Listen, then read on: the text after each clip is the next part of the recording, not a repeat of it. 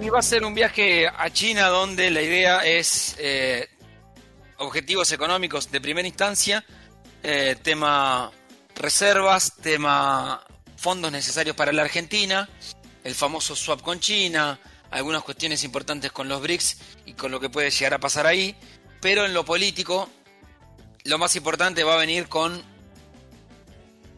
Sergio Massa que se sube al avión junto a Máximo Kirchner y Juan Manuel Olmos, entre otros de la comitiva.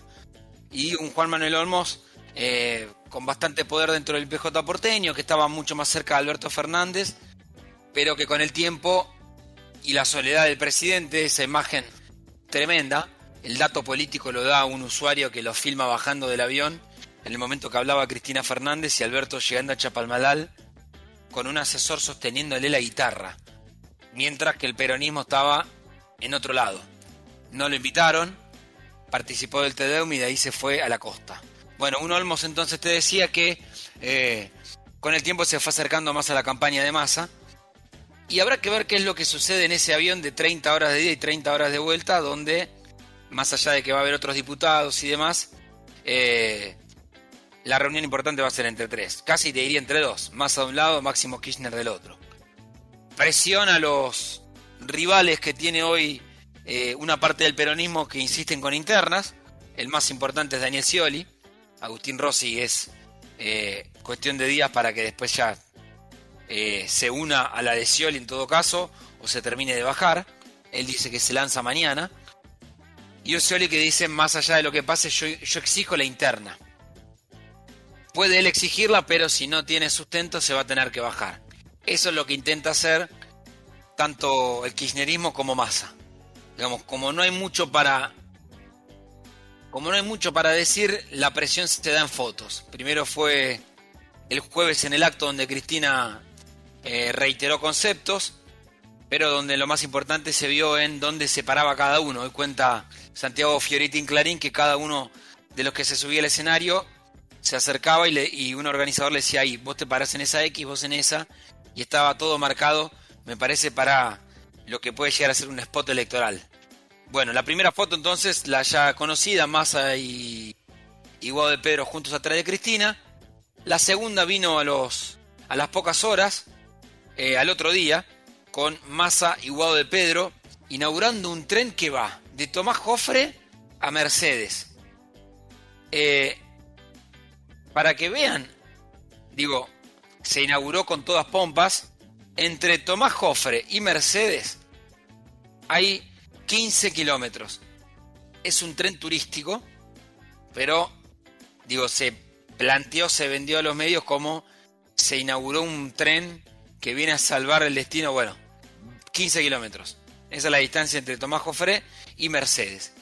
Guado es de Mercedes. Y ahí estuvo la foto entonces entre los dos una vez más y a, las pocas horas, hiperactivo masa, foto con Axel Kisilov en Tigre, quiso, quiso marcar esto, ¿no?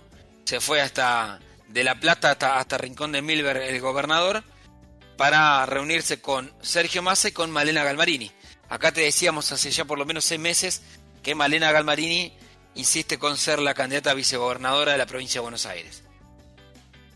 Veremos si termina siendo vice o si termina jugando en la intendencia de Tigre, a menos que haya un, arreglo con Julio Zamora. Bueno, por lo pronto parece, me parece cada vez más eh, certero que Kisilov no va a ir a, la Nación. Eh, me escribían de la mesa chica de Kisilov el viernes, me decían, vos estás diciendo que Kisilov no quiere a la, a la Nación, pero en realidad es la estrategia electoral la que marca que no conviene y ahí me marcaban, ¿no? Eh, preguntarle si no a Descalzo, a Musi, a los intendentes, por qué conviene que se quede en la provincia y no vaya a la nación. Bueno, del viaje a China algo tiene que salir, ya no hay más tiempo, digamos, estamos a 28 de mayo, es cierto, la lista cierra el 24 de junio, pero va a haber definiciones. Definiciones que, y ahí salto a la otra vereda, en Juntos por el Cambio va a haber, y bastante fuertes esta semana, cuando se confirme quién es el candidato a jefe de gobierno, si queda Jorge Macri o si queda Fernán Quirós. Todas las filtraciones marcan que la reta va a bajar a Quirós y quedaría Jorge Macri. Habrá que esperar, son tres encuestadoras las que hacen el trabajo. a mí me llama la atención, ¿no? Hacerlo con tres encuestadoras que propuso Macri, propuso Aresco, Larreta Isonomía y Quirós 3.0. Em, Hay algunas encuestadoras que están tirando números que se nota mucho ya para quien trabaja, digamos. Si vos venís, me pasó en la semana a ver un, un encuestador que decía, yo tengo a Larreta, digo, perdón, tengo a Bullrich quintuplicando a Larreta. Bueno, me parece que ya ahí es como si venís y en un programa de televisión decís eso, te tenemos que marcar con resaltador y por lo pronto no invitarte más. Pero bueno, em, te decía del lado de Juntos por el Cambio, esto por un lado.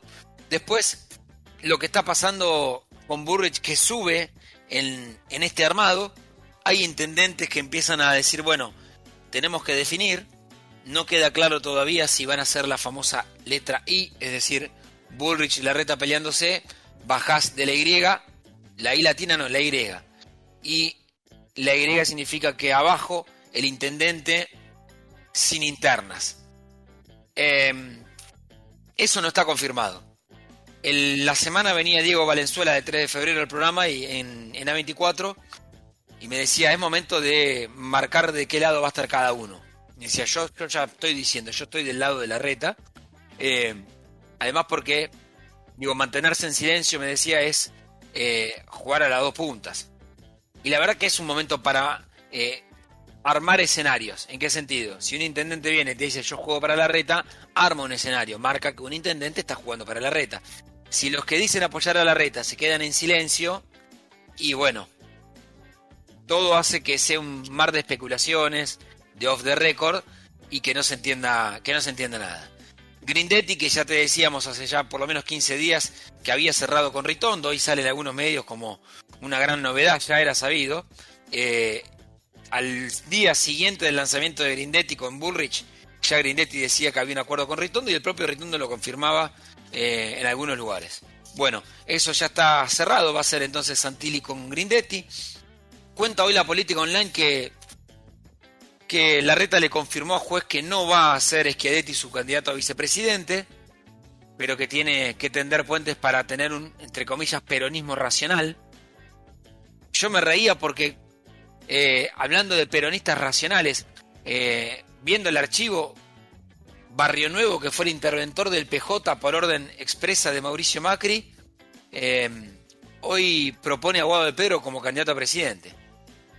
Y Guado lo abraza. Bueno, entiendo que me, que me, que me salteo un poco y me voy a la otra vereda, pero son cosas de la política. Me decían en Twitter, a los seis meses la cosa prescribe. Evidentemente sí, evidentemente sí.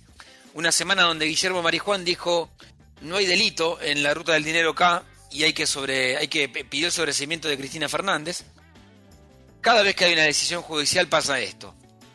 Si la decisión judicial perjudica a Cristina, los medios de cercanos, al oficialismo van a hablar del offer.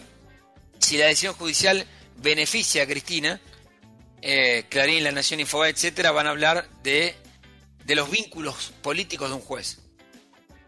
Que en este caso, obviamente, todos fueron al archivo y encontraron que Marijuán tiene una amistad con, con Sergio Massa, que inclusive Massa en 2015 hasta pensaba ponerlo de procurador, y que un Massa que dijo hace años que no habló con Marijuán y Marijuán dijo hace meses que no hablo. Pero bueno, es como encuentra tu propio camino político en cada juez ante cada decisión judicial. Lo cierto es que es una buena noticia para la vicepresidenta, sí. Del lado de la oposición te decía, un Macri que insiste con armar o tejer un pequeño o un gran acuerdo con Javier Milei, un Milei que, que por ahora parece eh, negarse a eso, un expert que insiste con ser precandidato a presidente, que todavía no está confirmado, porque sobre todo Patricia Bullrich todavía no lo termina de confirmar, y donde todavía no sabemos quién va a ser el candidato gobernador del propio Milei, de la gobernadora de la provincia de Buenos Aires, digo. Victoria Villarroel va a ser su candidata a vicepresidenta, eh, nada nuevo bajo el sol, no amplía acá, va más con el, con el voto duro. Em, y después todavía ante la eh, disyuntiva de quién va a ser en Milei su candidato a jefe de gobierno porteño. Un Milei que como no tiene internas, sigue creciendo en los números, esto lo marcan todas las encuestadoras, todas las encuestadoras, em, más allá de quién trabaje para quién, ya que venimos de decir lo, lo anterior con las consultoras, Pero habrá que ver qué es lo que pasa cuando ya todo esto se defina y ahí sí, se juegue palo y palo. Pero eso va a ser a partir del 14 de agosto.